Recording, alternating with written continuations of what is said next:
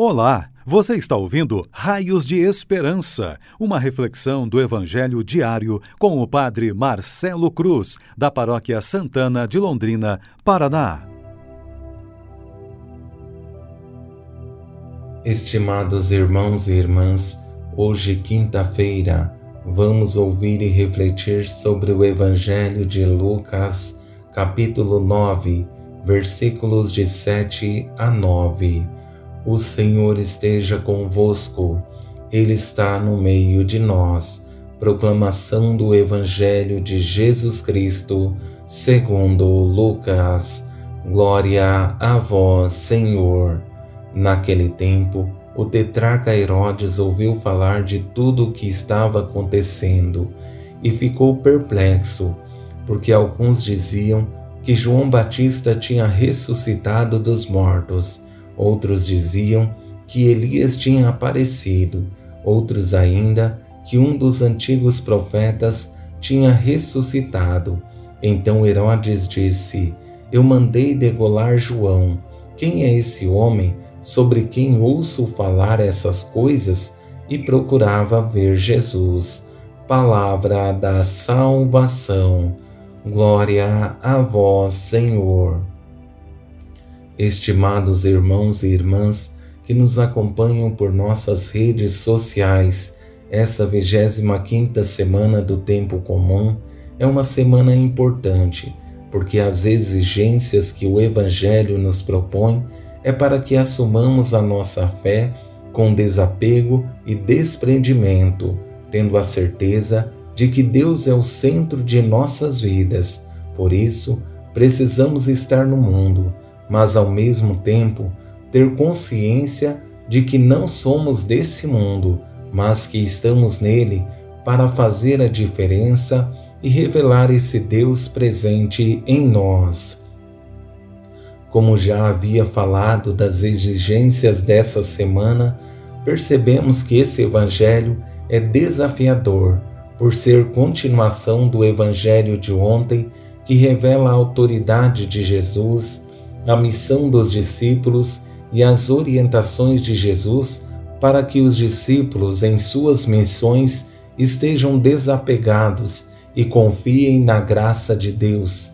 Isso causa grande surpresa por parte de Herodes e os grandes de seu reino, porque querem saber quem é esse Jesus que está realizando todo esse alvoroço. Para melhor entendermos o presente Evangelho, quero conduzir nossa reflexão a partir de três momentos. No primeiro, a perplexidade que gera a missão dos discípulos. No segundo, a associação da pessoa de Jesus aos grandes personagens da história do povo de Deus. E no terceiro, o questionamento de Herodes. Nesse primeiro momento, fica evidente que não somente Herodes, mas também todos os grandes de seu reino estão perplexos com tudo o que aconteceu, principalmente a partir da revolução promovida pela missão dos discípulos de Jesus. O tetrarca Herodes ouviu falar de tudo o que estava acontecendo e ficou perplexo. Penso que Herodes não estava preparado para ouvir tudo o que ouviu sobre a missão dos discípulos, e muito menos da pessoa de Jesus, que não somente atraía muitas pessoas para junto de si, mas também foi o idealizador da missão, por os ter preparado e enviado. Diante dessa experiência, as comparações são inevitáveis com relação à pessoa de Jesus começam a compará-lo aos grandes personagens que eram referência religiosa para todos. Esses personagens marcaram a história do povo de Israel, porque com o jeito de ser e de agir de Jesus era inevitável essas comparações. Alguns diziam que João Batista tinha ressuscitado dos mortos, outros diziam que Elias tinha aparecido, outros ainda que um dos antigos profetas tinha ressuscitado. As comparações eram inevitáveis, principalmente com os dois primeiros personagens que foram relatados. João Batista, o último dos profetas que conseguiu ver o objeto de sua profecia e tornou-se o primeiro a testemunhar o Cordeiro Divino que se ofereceria para a salvação da humanidade. Ele não somente combateu e confrontou Herodes com suas contradições, mas assumiu em sua vida e missão o desejo de Deus. Elias, o grande símbolo da profecia, que também confrontou o rei Acabe com sua mulher Jezabel, que fizeram muito mal ao povo e desagradaram a Deus. E a comparação com os profetas, que eram a boca de Deus, era justamente porque eles instruíam, corrigiam e mostravam o caminho que o povo deveria seguir.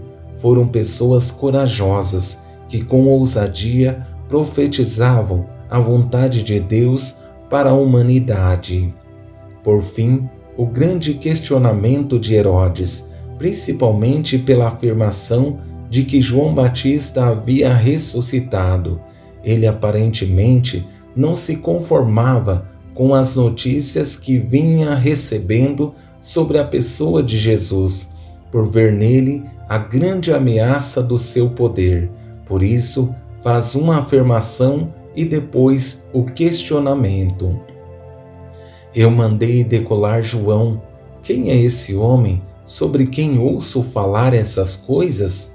Penso que a confusão existente na cabeça de Herodes tem uma motivação forte: o medo de perder o poder, porque estava tão apegado ao poder que era inconcebível ver ele ameaçado, porque para se manter no poder já havia feito muitas coisas erradas que eram inaceitáveis. Por isso, Perder o poder diante de, dessa ameaça não tinha como acontecer, porque ele não aceitaria. Em alguns momentos de nossas vidas, corremos o risco de estarmos alienados ao ter, que nos esquecemos que não deve ser essa a essência de nossa vida. Nossa maior motivação deve ser nos realizar como pessoa e perceber que podemos fazer a diferença nesse mundo e na vida das pessoas que amamos. Qualquer outra motivação será somente vaidade. Sendo assim, precisamos estar com o coração aberto para perceber que Deus nos ama e continua a espalhar seus raios de esperança sobre nós, para que façamos desse mundo um lugar melhor para se viver.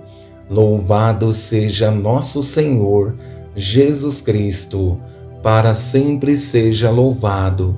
O Senhor esteja convosco, Ele está no meio de nós. Abençoe-vos, Deus Todo-Poderoso, Pai, Filho e Espírito Santo.